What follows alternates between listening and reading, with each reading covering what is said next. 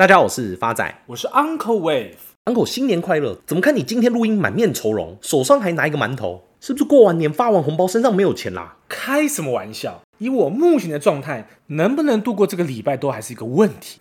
看到底是包多少出去啊？不过话说回来，这个过年回老家，被长辈咄咄逼人，要么就问你一个月现在赚多少钱，要么就问到底你什么时候要结婚。另一方面又被女朋友追问，你为什么不在社群媒体公开我？哎，对啊，Uncle，我看过他的照片，长得也不差，可以说是一朵鲜花插在牛粪上。我也纳闷，到底有什么好不敢公开的？发仔，你想想看，如果你在外面捡到一百块，你会 po 在社群媒体上吗？当然会啊，运气很好哎。那如果你今天捡到的是一百万，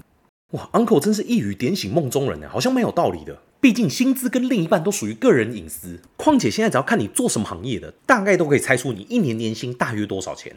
像二零二三年台湾工业以及服务业的总薪资中位数大约落在五十二万元，等于说你月薪超过四万三，你基本上就赢了一半以上的劳工。像之前台南的一间佛寺在报纸刊登成真和尚的启示，宣称只要能满足六个条件，就可以领月薪五万元。里头写道，只要能发愿出家弘法众生，抛弃红尘，且愿意深入佛经了解生死，并能接受六大条件，包含能唱善音、无不良嗜好、愿受教、整齐清洁、合群不斗以及勤劳不懈，只要符合录取后，就能月领五万块的供养金。虽然求职内容用红字强调此为出家找工作者误事，不过优渥的待遇仍然引起网友的关注，好奇是否周休二日、下班能喝酒等问题。认为反正现在生活艰难，遁入空门或许是一种选择。其中庙里的住持也表示，之所以有这份职缺，是因为缺出家人为往生者诵经。而且不要觉得这五万块很好领，因为你必须得对佛经很了解，而且能唱善音，能打动人心。运气好一点，升到住持，还能领到每个月十万块的供养金。哎，uncle，不是我在讲，看完这篇新闻，你难道都没有考虑过出家吗？一来你对佛经也很了解，二来你的歌声也为之动容。再来，你头发也不用理，点个戒疤就可以去当住持了。发仔没关系的，今天就算我出家，我未来帮这些往生者诵经，我一定全部回向给你这个小王八蛋。你看，哪有出家人那么缺德的啦？不过话说回来，确实可以用薪资来作为观察，衡量这个产业未来是否还有机会。就跟和尚的例子一样，就是因为今天缺人才愿意开出高出中位数的薪资条件。像根据一零四人力银行的调查报告指出。单用平均薪资作为观察，前三大的高薪产业分别为半导体产业，平均年薪一百零二万元；电脑及消费性电子制造业，平均年薪为八十七万元；最后是电子零组件业，平均年薪为八十五万元。一零四也进一步指出，半导体业虽然出现晶片库存过多的乱流，但在后疫情时代，企业求才若渴，加上 AI 后市看涨，带动半导体产业年薪突破百万，连续八年称霸。另外，调查也显示，以调薪幅度作为观察，AI 浪潮从硬体端逐步走向应用端，软体及网络业者调薪幅度在四点五个 percent 为最高，接着是光电业以及光学业调薪幅度也达三点九个 percent，最后电子零组件业调薪幅度也在三点四个 percent，紧追在后。讲到这里，发仔 Uncle 问你个问题：假使一个产业未来没有前景，那么企业有可能随便加薪吗？不得不说，Uncle 博学多闻，讲的好像也蛮有道理的。那 Uncle，你知道全台湾平均薪资最高的是哪一个县市吗？Uncle 用膝盖来回答你这个问题，啊，不就台北市吗？Uncle 的膝盖真的要多念书啊！全台湾平均薪资最多，以中位数来说，第一名是新竹市，薪资中位数达到八十二万元；第二名才是台北市，薪资中位数才七十万元。而这边为什么以中位数作为评估呢？因为它比较能反映薪资的落点分布。像举个例子来讲好了，今天如果用平均薪资来看。发仔、Uncle 跟郭台铭三位平均下来都是亿万富翁，那你觉得这个数字有参考价值吗？所以衡量薪资用中位数来讲会比较客观。而新竹市能够居冠的原因，就是因为产业类别都是以资讯电子工业为主，比例高达四成以上。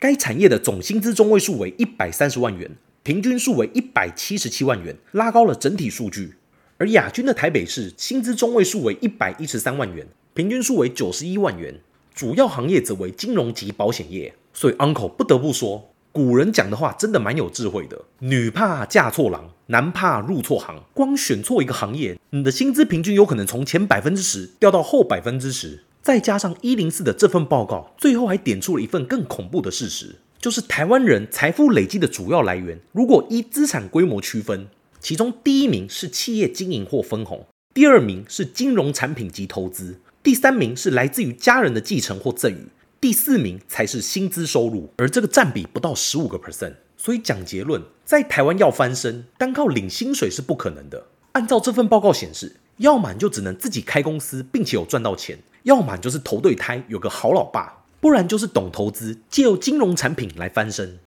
所以就如同 Uncle 之前耳提面命的，会投资不如会投胎。那么既然你已经投错胎了，就应该好好的学习投资。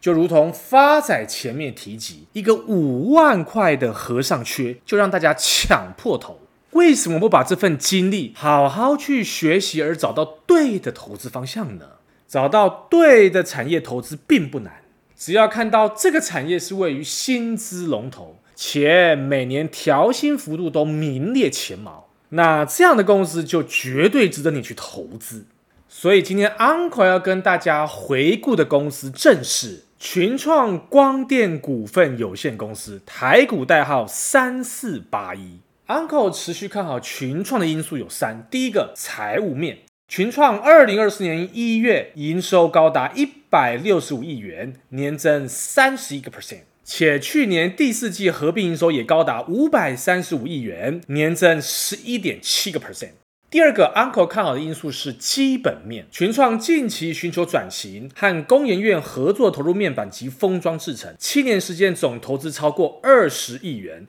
渴望在今年看到成果。市场传出群创目前已经和恩智浦、意法半导体两大 IDM 客户达成合作，预计今年下半年试产逐步放量。群创会先从 Power IC 产品开始做，跟传统专业封测代工不一样。群创总经理杨柱祥先前表示，希望转型改变消费性电子产业的循环，先进封装做的是服务业，可以平缓掉液晶循环波动对损益造成的影响。群创面板及扇出型封装主要做高压高电流、轻薄短小类型，初期锁定车用和高压应用，未来也很可能做窄板来服务客户，目标是 more than panel，并走向难度更高的先进封装阶段。总经理也表示，有五大利多将促使面板市况好转。包括巴黎奥运、足球欧洲杯带动换机潮，电视面板平均尺寸加速放大，导入 AI 功能的手机及 Notebook 陆续问世，总经面升息等利空钝化，以及面板产业秩序稳定等等。董事长洪敬阳也说，群创将持续跨领域发展，未来将着重潜力人才的培训。另外，针对跨足半导体先进封装，力拼今年量产，公司也拟定三年养成五百高阶封装大军的计划。公司以显示器及非显示器两大领域双翼发展，非显示器比重从去年的二十个 percent 到今年提升到二十四个 percent，希望今年能攀升到二十七个 percent，以应应未来的挑战。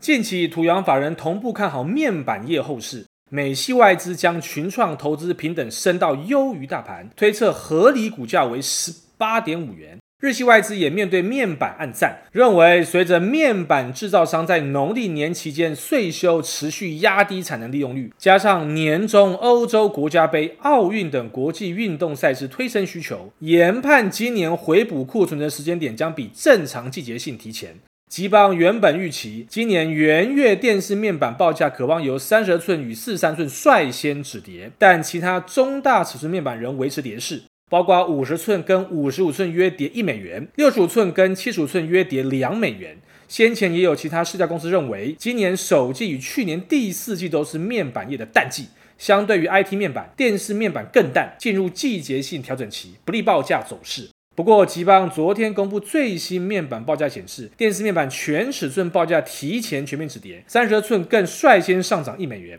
透露市况发展比预期来的更好。分析报价走势优于预期的主因，吉邦表示，元月虽是电视面板需求淡季，但面板厂持续透过大规模减产与税修计划，翻转价格跌势奏效。此外，近期观察到部分大陆品牌客户针对三四月北美退税季的补货需求开始增强，加上偏光板上游受到一月初日本能登地震影响，曾供货不顺的问题，都让面板价格出现止稳空间。因此，预期一月电视面板价格的走势，三十二寸可望率先上涨一美元，四三寸至七十寸则全面止跌。值得一提的是，近期京东方等中国面板大厂陆续通知供应商将减产二十个 percent，甚至更高。市场甚至传出上述中国面板大厂二零二四年第一季产能利用率降至六十个 percent 以下。群益投顾认为，相较于过往均待亏损后才启动大幅度减产，此次调整产能的时机已提前至报价缺乏上涨动能之初。虽然显示面板厂近期订单能见度偏低，终端市场需求疲弱，多数面板厂的营运目标已由冲高出货量修正至提升获利，有助于报价后续的表现。第三个 Uncle 看好的因素是技术面。假如未来群创的股价有修正到十四点三以下，将是非常好的甜蜜买点。那么未来的反弹目标价有机会落在十七点二，预期报酬将近还有二十个 percent。最后是久违的回复听众朋友时间。第一个是我们老朋友股市阿祖玛的留言，Uncle 发仔你们好，想请问对于未来电池及储能方面的 ETF 有什么看法？看起来像是未来的趋势，但相关类股表现却没有什么起色，是因为大陆经济的因素，还是其他原因？可以麻烦 Uncle 解析一下吗？亲爱的老朋友，股市阿祖玛你好，Uncle 认为储能及电池方面的 ETF 固然是未来的趋势，但是我们投资最重纪律跟耐心，绝对不要因为一时股价没有什么起色就轻易放弃了。Uncle 在此举一个例子，就像 NVIDIA 在之前还不是趋势股之前，也是载浮载沉将近了快六七年，一直到去年搭上了 AI 的浪潮，股价一口气翻了七倍有余。以上例子刚好给阿祖玛引以为鉴。下位也是我们的老朋友老爸爸二零二二的留言，优质好节目，每集必听，终于还是入手了债券 ETF，只是目前有两件事仍然不明白，想请教一下 Uncle。第一，如果追踪相同债券指数的两档国内债券 ETF，它们的成分与债券比率应该是相同的，那这样 ETF 越买越多，债券不就越珍贵？第二，如果是二十年期的债券 ETF，里面的成分股在到期时会被换成新的债券，那在降息循环的时候，不就比不换成分债券更吃亏？亲爱的老朋友，老爸爸二零二二你好，针对你第一个问题，基本上因为台湾的 ETF 量很小，不会因为你的 trading 而影响到全球的债券市场的价格波动。针对您第二个问题，在降息循环时，并不会因为你购买了长天期的债券型 ETF 而更吃亏。原因在于，当市场降息的时候，既有的债券价格会上涨，